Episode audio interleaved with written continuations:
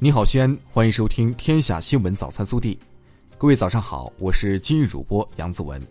今天是二零二零年一月十六号，星期四。首先来看今日要闻。肩负新使命，迈向新征程。一月十五号上午，备受全省人民瞩目的陕西省第十三届人民代表大会第三次会议在陕西大会堂隆重开幕。来自全省各地各条战线的省人大代表豪情满怀步入陕西大会堂，依法履行宪法法律赋予的神圣职责。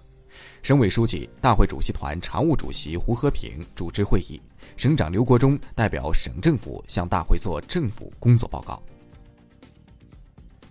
本地新闻。一月十五号，省十三届人大三次会议审查了陕西省二零一九年财政预算执行情况和二零二零年财政预算草案的报告。二零二零年，我省将坚持稳中求进工作总基调，促进全省高质量发展，坚持政府过紧日子、勤俭办事、厉行节约，优先保障中省重大决策部署贯彻落实的资金需要，促进全省经济社会持续健康发展。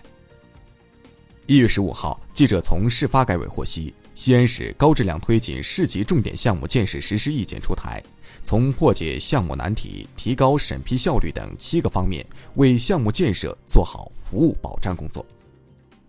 一月十四号下午，西安市河道综合治理现场观摩会在西咸新区沣东新城沣河综合治理二期现场召开。据悉，该综合治理工程将于今年年底完工。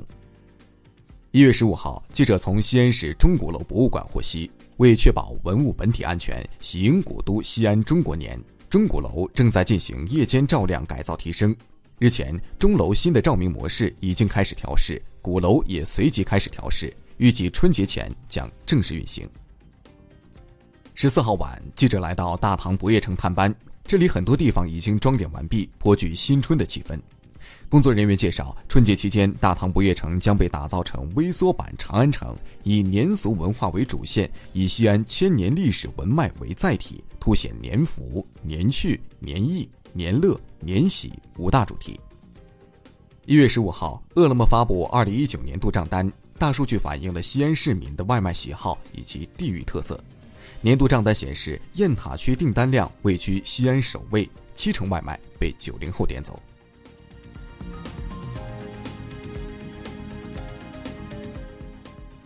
暖新闻：二十二年前，母亲给了我生命，含辛茹苦将我养大成人。如今，我要用自己造血干细胞的种子报答母亲，助她重生。来自甘肃庆阳的杨洋动情地说：“一月十四号，杨洋的母亲白血病患者刘女士从西安交大一附院造血干细胞移植舱成功转入病房。此前，她成功接受了儿子杨洋捐赠的造血干细胞移植，目前造血功能已顺利恢复，体征平稳。”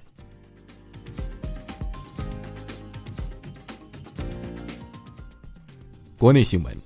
当地时间一月十五号，中美第一阶段经贸协议签署仪式在美国白宫正式开始。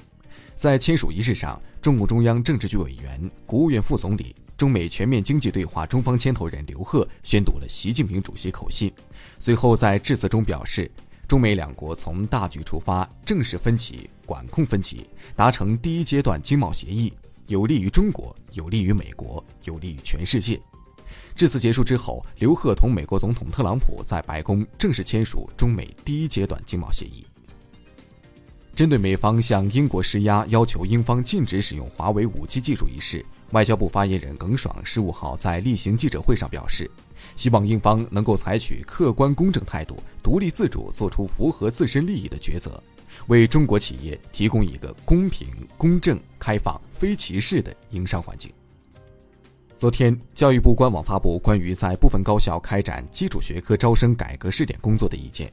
二零二零年起，在部分高校开展强基计划，选拔培养有志服务国家重大战略需求且综合素质优秀或基础学科拔尖的学生。考生高考前可申请参加招生，不再组织开展高校自主招生工作。北京时间一月十五号十时五十三分。中国在太原卫星发射中心用长征二号丁运载火箭成功将亚米级超大幅宽商业光学遥感卫星吉林一号宽幅零一星发射升空，卫星顺利进入预定轨道，任务获得圆满成功。农业农村部畜牧兽医局二级巡视员王俊勋十五号表示，当前生猪生产方面多重积极因素不支持春节前猪肉价格进一步上涨，同时，通常节后猪肉消费会有所下降，预计今年春节前后猪肉供需总体平稳。国家信息中心联合瑞星公司日前发布《二零一九年中国网络安全报告》，报告显示，二零一九年病毒样本总量上亿。勒索软件和挖矿病毒呈现爆发态势。报告期内新增木马病毒六千五百五十七万个，为第一大种类病毒，占到总体数量的百分之六十三点四六。一月十三号，青海西宁路面坍塌，一辆公交车陷入坑内。至一月十四号二十二时，已发现九人遇难，十七人受伤。事发时，一男孩参与救援，因二次坍塌掉入坑里后获救。网友关注男孩伤情，称赞他是勇敢的黄衣男孩。一月十五号，共青团化隆县委决定对其进行表彰。十五号，在国航 CA 一九八六航班上，一名小孩突发惊厥和抽搐，长春中医药大学联影医学影像诊断中心护士长陈静上前对孩子进行抢救，并一直守护在孩子身旁。他说：“我觉得只要懂医术的人都会及时施以援手，真的没什么。”一月十五号晚。在国际泳联冠军游泳系列赛深圳站男子400米自由泳的比拼中，中国选手孙杨以三分四十四秒零七的成绩夺冠，再次展现了他在这一项目上的统治地位。去年光州世锦赛，孙杨在该项目中以三分四十二秒四四的成绩摘金，并成为世锦赛历史上实现该项目四连冠的第一人。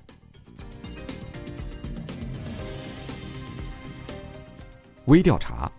十五号，某招聘网站发布的调研数据显示，二零一九年全国白领年终奖的平均值为九千五百四十七元，较之二零一八年的七千一百元有大幅增长。